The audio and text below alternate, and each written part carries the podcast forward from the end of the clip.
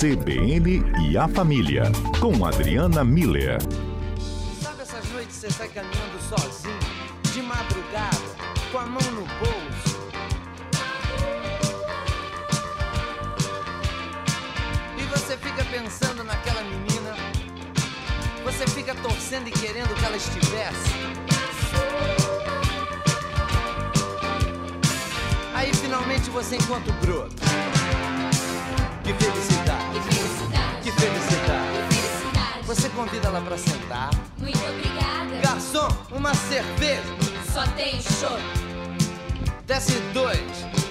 Desce mais. Amor, traz uma porção de batata frita. Ok, você venceu. Batata frita.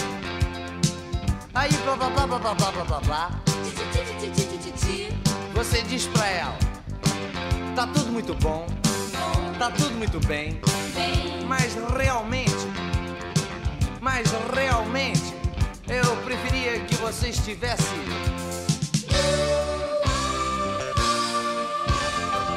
Você não soube me amar. Você não soube me amar. Doutora Adriana Miller, tudo bem?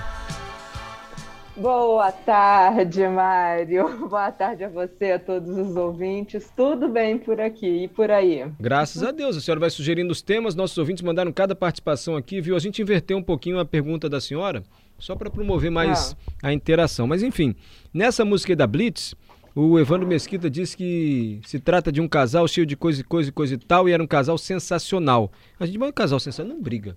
Um casal cheio de coisa e tal e tal e coisa, não briga, um casal sensacional. E a senhora vem me dizer que isso tem nome agora, é Síndrome do Casal Perfeito. E a gente está perguntando para os ouvintes o que mais pode atrapalhar uma relação a dois. Aí o pessoal já falou, sabe o quê? Distanciamento financeiro de um para outro. Ou profissional. Ah. Um acende muito na carreira, outro nem tanto. É, uma terceira pessoa, naturalmente, né? Infidelidade. É, a amizade. Quando vira amizade e tal. E por aí vai. São tantas questões. Mas para esse casal aqui que tem a síndrome do casal perfeito, nada o afeta. É possível, doutora, um casal vive sem conflito, sem briga. Ou é possível? Eu acho que é. Pedro acha que é. Adalberto acha que é impossível viver sem uma briga. Um casal que não briga, que não tem uma discussão. Então, Mário e nossos ouvintes, a vida dois ela é bem complexa, por isso que fica, inclusive, difícil de responder a, a, a essa pergunta, né? Assim, um casal pode viver sem brigas? Eu acho assim, um casal pode aprender formas de resol- resolver problemas sem brigar, mas os desentendimentos, é, ser casal não é sempre haver consenso, é a gente conseguir lidar com os momentos de divergência, né? Então, é, só que o que que é essa música e o que que essa cultura romântica traz para nós é o contrário, né, Mário? Essa ideia de que existe um casal perfeito, que encontrou a outra metade da laranja, que vive numa lua de mel eterna, que tudo no relacionamento deles é ótimo, maravilhoso, né? A- Eles se entendem em tudo, eles têm interesses eh, que são afinadíssimos, o sexo é fantástico, as características individuais são ótimas, eles se admiram e a felicidade então é constante, como se fosse realmente uma uma lua de mel eterna.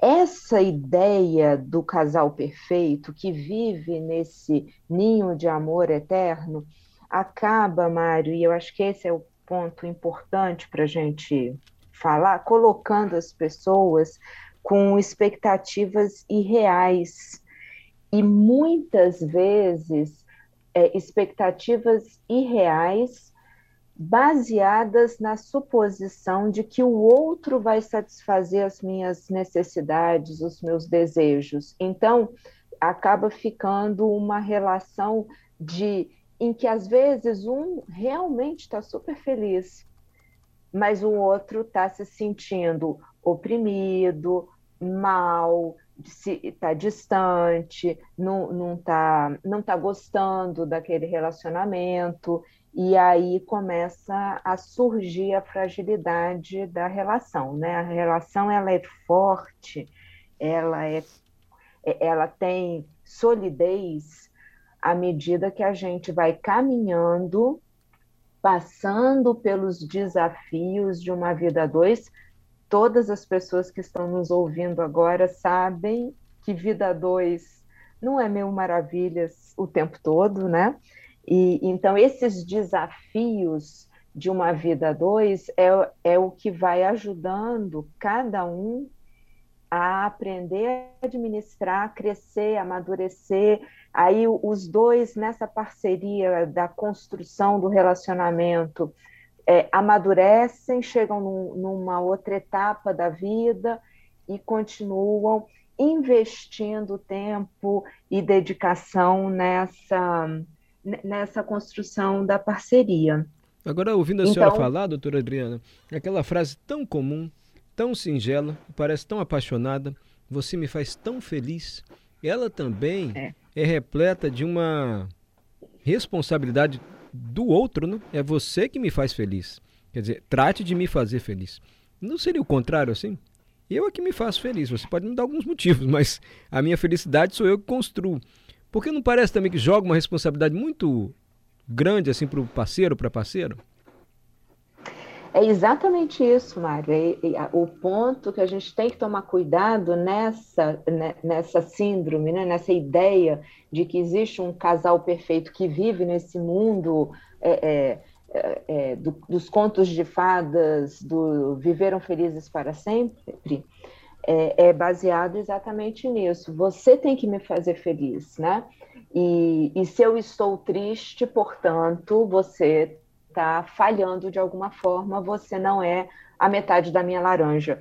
Enquanto que um relacionamento a dois, ele sempre precisa da gente entender o que que eu, de que forma eu estou contribuindo para o relacionamento. É, de que forma, o que, que eu estou trazendo que, que é bom para os dois, né?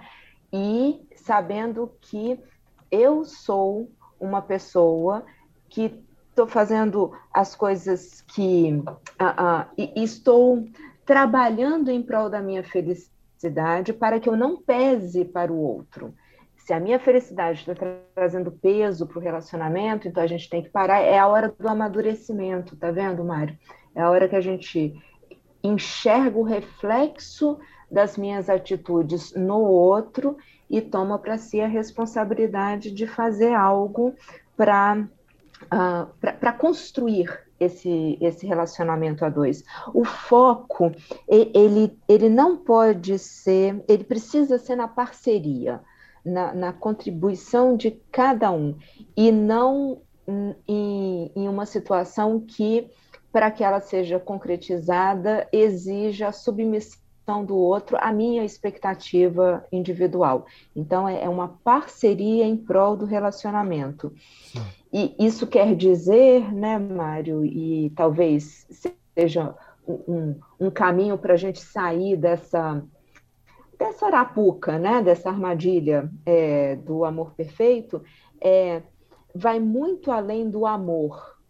É, requer habilidade de convivência, né?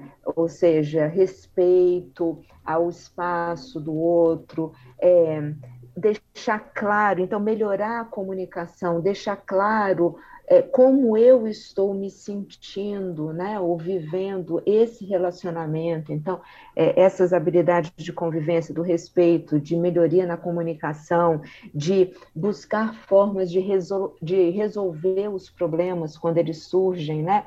É, diante de, da ideia de um casal perfeito, muitas vezes para sustentar a ideia do casal perfeito, muitas vezes o casal passa por, por situações problemáticas e difíceis, mas nem sequer admite que, que, estão passando por dificuldades, porque um casal perfeito não passa por dificuldades, né?